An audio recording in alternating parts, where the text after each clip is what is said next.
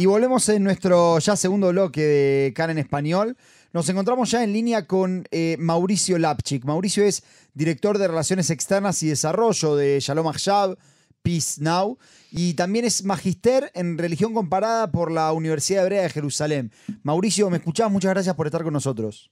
Ahí los escucho. Buenas tardes y muchas gracias por la invitación. No, gracias, gracias a, a vos.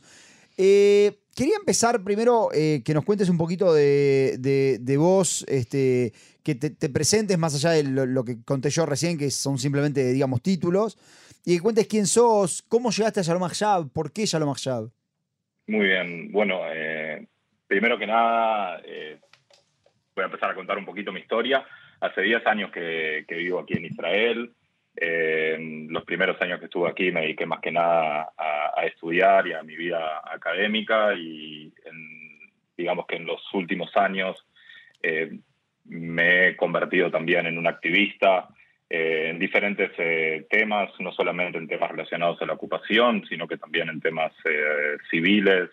sea también de derechos de refugiados aquí en Israel y otra cosa más, pero hace dos años que comencé a trabajar en, en Shalom Achshab, creo, y en esto podemos coincidir, que es uno de los movimientos quizás más eh, reconocidos y más importantes eh, en el mundo de las, organizaciones civiles aquí en Israel. Eh, y tengo el honor de estar quizás en uno de los momentos más importantes y más críticos para el futuro de, de Israel y poder trabajar en estos aspectos. no, no fui, digamos, de alguna manera no fui criado o no fui educado eh, de una manera en la cual siempre me hablaron de cuál es el precio que Israel tiene que pagar eh, por, la, por la ocupación y por lo que se da también eh, en Cisjordania. fui educado en una escuela religiosa en Uruguay y después también fue muy activo durante toda mi vida joven en el mundo de la Nord, de los movimientos juveniles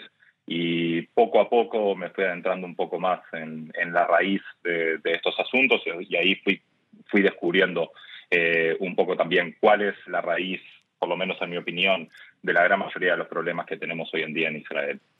Mauricio, bueno, te, saluda Jessica Neua, ¿cómo estás? Quería preguntarte si podés contar un poquito qué es Shalom Akshab y cuáles son las acciones que, que toman. Muy bien, voy a intentar ser breve, contar un poco sobre la historia de, este movimiento. Hmm. Eh, Shalom o Paz Ahora en español, fue fundado en 1978 eh, como reacción o respuesta a los acuerdos de Camp David, eh, que fue el que establecieron más adelante la paz entre Israel y Egipto. estos acuerdos fueron posibles gracias al liderazgo de, en ese momento, el primer ministro Menachem Begin y también del presidente egipcio Anwar Sadat y eh, Shalom Achshab fue fundado, de hecho, eh, luego de una carta que fue escrita, redactada por unos 300 em, generales del ejército, eh, pidiendo, implorando al primer ministro en avanzar en estos procesos. Más adelante, Peace Now o Shalom Achshab ha estado involucrado en diferentes procesos también que tienen que ver con la paz y mm, podemos decir que en los años 90 eh, fue el momento de, digamos, el momento dorado en la historia del movimiento, con todo lo que tiene que ver con los tratados de Oslo, eh, muchas de las eh, manifestaciones que hubo y que fueron organizadas en esos, en esos tiempos, incluso la manifestación en la cual Itzhak Rabin, el primer ministro que fue asesinado por Igal Amir, fue también en parte organizada por Shalom Achshab, eh, luego del de, eh, fin de los acuerdos de, de Oslo, por lo menos de las negociaciones, eh, obviamente nuestro rol como movimiento ha cambiado y ha sido de alguna manera, nos tuvimos que adaptar a la nueva realidad, una realidad que comenzó a principios de los años 2000 y nos viene acompañando hasta el día de hoy, en su gran mayoría el primer ministro en todo este periodo fue eh, Benjamin Netanyahu, quien es primer ministro también hoy en día, y la política de Israel ha cambiado de manera eh, casi eh, de una manera muy peligrosa, en la cual la construcción y el avance en la construcción de los asentamientos en los territorios ocupados ha continuado desde ese momento hasta ahora casi sin parar. Y eso es parte también del trabajo que hacemos en, en Shalom Achshab, además de ser uno de los movimientos a nivel nacional más importantes que proponen y que defienden la solución de dos estados para dos pueblos, también tenemos un equipo que trabaja día a día para monitorear el avance en la construcción de los asentamientos en los territorios ocupados. Este equipo se llama Settlement Watch eh, y eh, es, eh, somos utilizados y citados también por fuentes internacionales, sean países o medios internacionales y también locales, y eso es un poco nuestra, nuestra relevancia también en, en estos días. Tenemos también un rol bastante particular y ahora calculo que vamos a tener por, lo menos un poco de tiempo para conversar eh, sobre lo que está pasando y lo que quizás es imposible de ignorar de alguna manera, que son las protestas eh, masivas que están sucediendo hoy. Mm. Eh, entonces quizás también podemos hablar de eso un poquito más adelante. Sí, em, antes de ir a eso, te quiero consultar algo desde el punto de vista de... Este, yo estuve hablando con varias personas, oyentes nuestros, y y existen ciertos prejuicios que te quiero plantear a vos de Shalom Achab para, para escuchar qué es, lo que, qué es lo que hay para decir. Uno de esos grandes prejuicios que noté es que Shalom Achab no es una organización sionista en sí porque no vela por la existencia del Estado de Israel. Como que no le importa la existencia del Estado de Israel. Eh, un prejuicio que no sé si vos habrás escuchado ya en algún momento, pero ¿qué, cuál, cuál, es la respuesta a eso que, que, vos dirías que, que hay? creo que es una, una percepción totalmente errada de cuáles son los fundamentos de nuestra organización. Eh, Peace Now se define eh, como un movimiento sionista de izquierda y te puedo decir simplemente que el hecho de que digan que no nos interesa eh, la existencia del Estado de Israel no es, una, no es un prejuicio, es simplemente un error grave, todo lo contrario. nuestro objetivo como movimiento, eh, y como dije anteriormente, es que se establezca una solución política a este conflicto para cuidar y preservar por sobre todo el carácter judío y el carácter democrático del Estado de Israel. Y te lo voy a poner de manera muy simple. Si nosotros continuamos en el camino que este gobierno nos quiere llevar, que es en camino a la total anexión de los territorios ocupados, el Estado de Israel va a dejar de ser un Estado democrático porque, calculo, que nuestro liderazgo, nuestro primer ministro y sus ministros no van a estar de acuerdo en, otorgarles a los palestinos que viven en los territorios los mismos derechos que tienen los judíos, los colonos que viven en los territorios. Entonces ya por ese lado, nuestro objetivo es preservar a Israel como un Estado democrático, cosa que se está tornando un poquito difícil eh, por las diferentes políticas y decisiones que está tomando este gobierno. Y la segunda también es mantener la naturaleza de Israel como un Estado judío, en el cual podemos tener, también y conservar una mayoría eh, judía dentro, del otro lado, de este lado de la línea verde. Creo que estas personas que te dijeron que Now no es un movimiento sionista o que no le importa la existencia de Israel, yo creo que al final estas mismas personas son las que no creen en el Estado de Israel como un Estado democrático y como un Estado judío, muchas personas que nos critican creen que Israel se debe convertir en un Estado solamente judío, un Estado fundamentalista, y es de eso lo que nosotros queremos evitar con nuestro trabajo que hacemos día a día. Estamos viendo en los últimos meses que el avance o no sé, la cantidad de atentados que hay en las zonas de los territorios y eh, eh, vos recién contaste que tienen este Settlement Watch como un mapeo de, los asentamientos con datos que yo lo estuve viendo. Tienen cuánta gente vive, cómo está el avance, cuáles son eh, tipo palestinos, cuáles son, digamos, asentamientos ilegales. Este, ¿cuál es Todos los asentamientos son ilegales, tengo que aclarar. Todos los asentamientos son ilegales según la ley internacional, según la mm. ley israelí. Hay asentamientos legales, hay puestos de avanzada que incluso según la ley israelí son ilegales. Ok. Pero sí. Sí, sí. Y entonces la pregunta era, ¿cuál es la conclusión que ustedes sacan a, raíz de lo que está pasando de este gobierno y con eh, el mapeo que ustedes tienen eh, de los asentamientos? Concuerdo contigo que hay el, número de atentados y ataques que hubo en estos últimos meses es, bastante elevado en contra de poblaciones judías, tanto en los territorios como en eh, dentro del Estado de Israel. Creo que el que tiene que tomar la responsabilidad eh, por estas eh, acciones es nuestro gobierno, que desde que se estableció a principios de este año no ha tomado otra decisión que seguir construyendo en los asentamientos y seguir avanzando en el proceso de anexión. Eh, la respuesta que ha venido del, lado palestino, sea eh, violenta eh, o, pacífica, era esperable y calculo que el gobierno también lo ha tomado,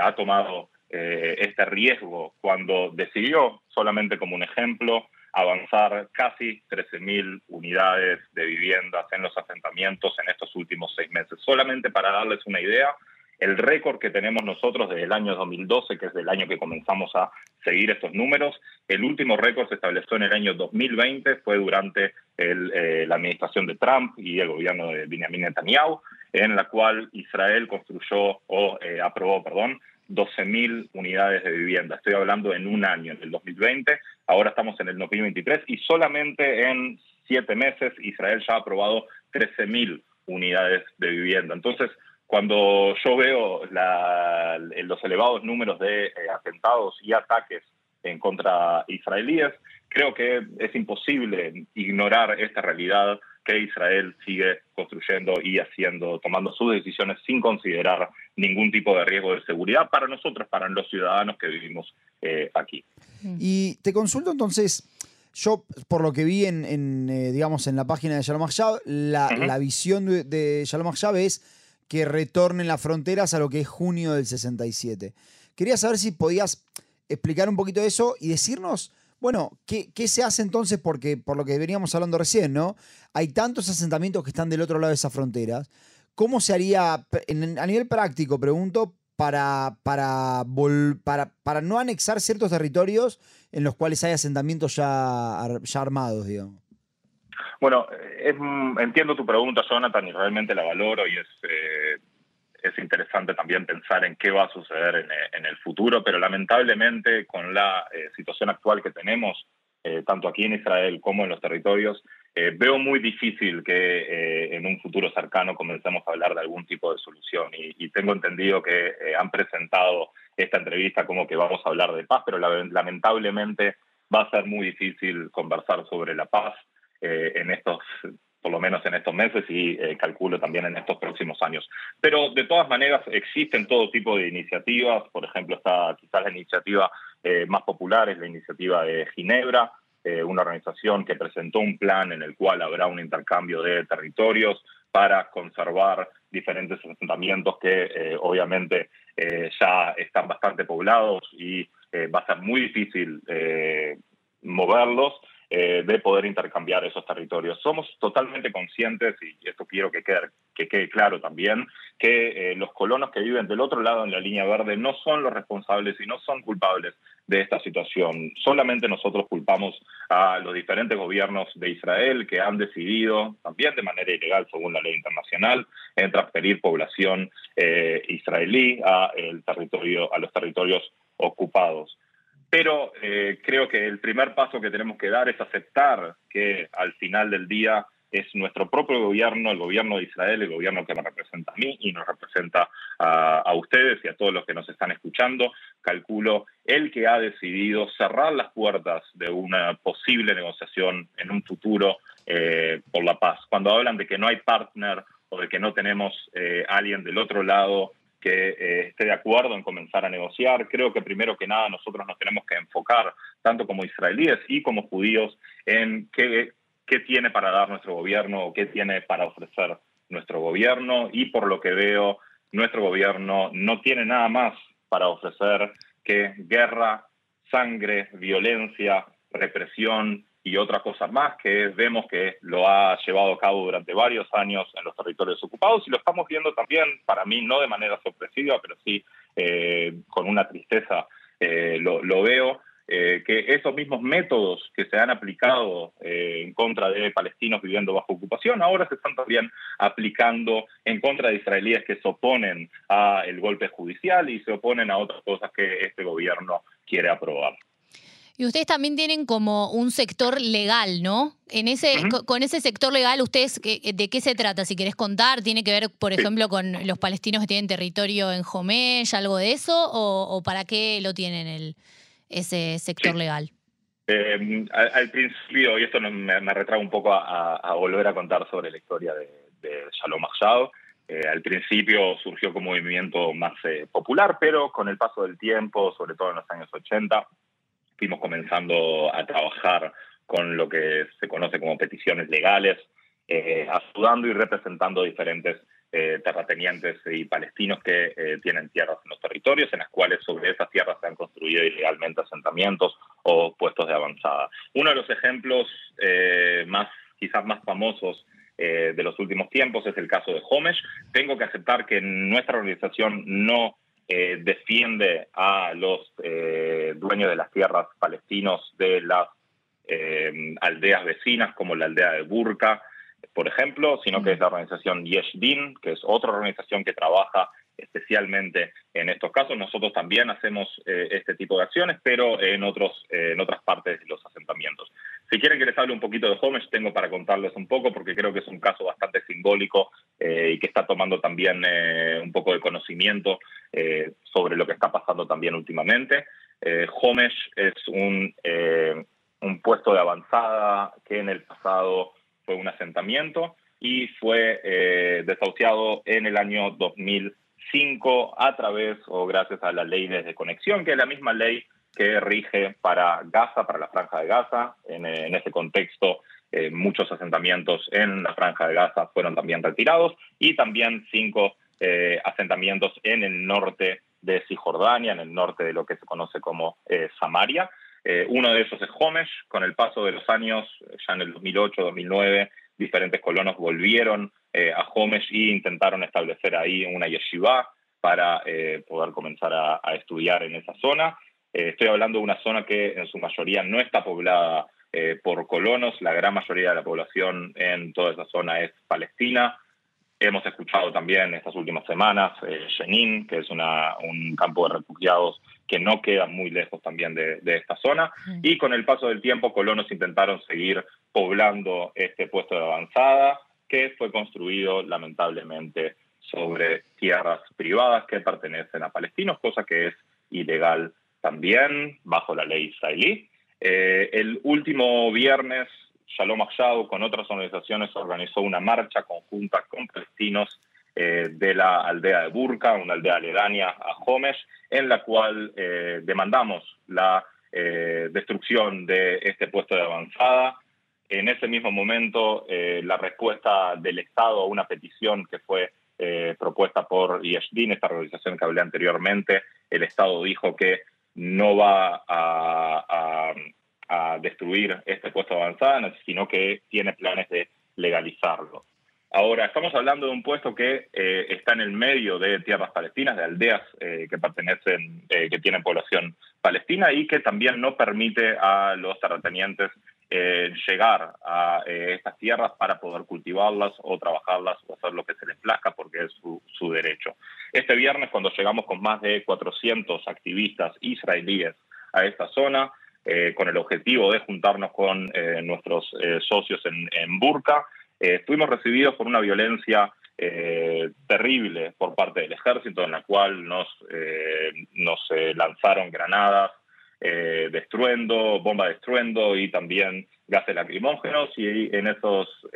con esas acciones también gran parte de los campos que estaban alrededor nuestro fueron incendiados. realmente para muchas personas fue un hecho muy traumático porque fue la primera vez que fueron a protestar del otro lado de la línea verde tengo que aceptar que para mí personalmente también fue un hecho bastante triste eh, y decepcionante al ver cómo la ley que rige de este lado de la línea verde aquí en Israel es totalmente diferente a la ley que rige del otro lado y esto también es un problema que nos toca a fondo como, como país.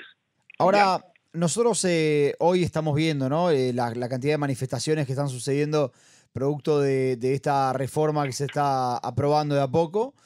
Y bueno, eh, también vemos que existe, digamos, un nivel de violencia este, para con los manifestantes que es bastante preocupante. Eh, que, no, sé dónde, dónde están ustedes a nivel de esto, si, si Shalom también solamente, digamos, eh, se manifiesta respecto de temas relacionados con los palestinos o si también respecto de estos temas internos. No, también, por supuesto, somos parte de la protesta, del mismo comienzo. Eh, hemos estado casi todas las semanas en Kaplan, eh, aquí en Tel Aviv, con nuestros activistas, eh, trabajando para explicarle a la gente, y este quizás es nuestro rol actual, para explicar a la gran mayoría de la gente que viene a protestar por la democracia y por los derechos básicos que cada ciudadano debe tener, en la importancia de enfocarnos en el problema de fondo que nos trajo también estos problemas que vivimos hoy en día, que es la ocupación. Eh, lo, hablo y lo, intento destacar constantemente con toda persona que, me conoce, eh, pero es imposible ignorar esta conexión que existe entre eh, la amenaza para la democracia israelí y la ocupación que se viene llevando a cabo ya por más de 56 años en los territorios. Si nos ponemos simplemente a ver quiénes son los líderes de, esta, de este golpe eh, judicial y los que los están llevando adelante. Vamos a ver que todos ellos eh, pertenecen de alguna manera u otra a lo que es el sionismo eh, religioso. Si hablamos de Smotrich, que vive en el asentamiento de Ktumim, o si hablamos de Simcha Rothman, que vive en el puesto de avanzada de Pnei Kedem, o si hablamos, por supuesto, de Itamar Benvir, que vive en Kiryat Arba, todas estas personas tienen un objetivo común que es convertir al Estado de Israel, la única democracia, el único Estado judío eh, que tenemos, en un Estado fascista, en un Estado fundamentalista, en un Estado pro anexión y, me duele mucho decirlo, pero también en convertir a Israel en un Estado de apartheid, en el cual dos poblaciones van a tener diferentes derechos por su origen étnico. No estoy eh, siendo alarmista, eh, no estoy eh, exagerando, por lo menos en mi opinión. Yo creo que esto es un riesgo latente, es un riesgo vigente y le agradezco a todas las miles de personas que realmente están ahí para luchar por la democracia eh, israelí y les agradezco incluso más a esas personas que entienden esa conexión y que no podemos pedir democracia o podemos luchar por una democracia solamente para judíos, sino que también debemos luchar por una democracia para todos los ciudadanos de Israel y también para todos los palestinos que viven bajo ocupación militar. Mauricio, te voy a pedir un desafío, no sé si es imposible, pero te voy a pedir si en dos minutos puedes decirnos si hay alguna solución, tanto a, esto que vos estás mencionando, como también al tema de la reforma que lo tocamos ahí un poquito. Sí, me encantaría poder decir hay una solución. Obviamente me siento, me puedo definir como una persona optimista porque sí veo una solución. Estos momentos de, lucha creo que son buenos para que se lleven a cabo cambios realmente eh, definitivos en el orden actual. Eh, creo que la gente está notando lentamente que no se puede dejar de ignorar este pequeño detalle, pero el primer paso que tenemos que dar, y esto va a tomar un tiempo, no va a ser inmediato, pero el primer paso sin duda es terminar con la ocupación militar, es terminar con esta carga eh, que tenemos para poder ocuparnos también de nuestros asuntos, de los asuntos internos eh, israelíes, para evitar que la violencia que se aplica también allí nos alcance a nosotros como lo está alcanzando día a día, como vemos cómo eh, reprime la policía y diferentes cuerpos también de seguridad a la población que protesta aquí en Israel y creo que cuando podamos dar ese paso, que quizás eh, no suene como algo muy eh, importante, creo que ahí vamos a poder avanzar en eh, diferentes aspectos. También en un futuro, y espero que sea pronto, cuando tengamos un gobierno que esté ¿sí? de acuerdo en comenzar esas negociaciones, podamos avanzar en algún tipo de resolución política para este conflicto que ha tomado tantas vidas, tanto de un lado como de otro y que no podemos seguir eh, viviendo de esta manera. Creo que también cuando eh, el gobierno, si en algún momento decida parar este golpe judicial que amenaza el aspecto o la naturaleza democrática de este país, creo que eh, también vamos a ver un cambio que espero que llegue pronto. Si me decían hace seis meses que vamos a tener miles y miles de israelíes protestando en las calles, con este calor también, semana a semana. Iba a decir que están locos, nunca me hubiese esperado esta reacción, pero creo que para cerrar también, eh, a veces pienso eh, si tomé la decisión correcta en venir aquí a Israel y establecer mi vida aquí. Eh, y cuando veo todas las semanas a esta cantidad de personas saliendo a las calles, determinados por luchar por la democracia israelí, determinados por luchar por su hogar aquí en Israel, que tomé la, la decisión correcta. No creo que exista pueblo en el mundo que esté tan determinado en luchar por la democracia, que le importe tanto también la igualdad y también espero que de la mano de esto tengamos o llegue el momento y que sea pronto en que este pueblo y esta gente también luche por el fin de la ocupación y por el comienzo de un proceso de paz que nos lleve a una vida en tranquilidad y eh, con justicia también, tanto de este lado de la línea verde, también como del otro lado de la línea verde para los palestinos. Genial, Mauricio, te agradezco mucho. Nos quedaron muchas preguntas en el tintero, pero bueno, en la próxima vamos a seguir hablando. Sí. Muchas gracias. Bueno, muchísimas gracias. Chao, chao.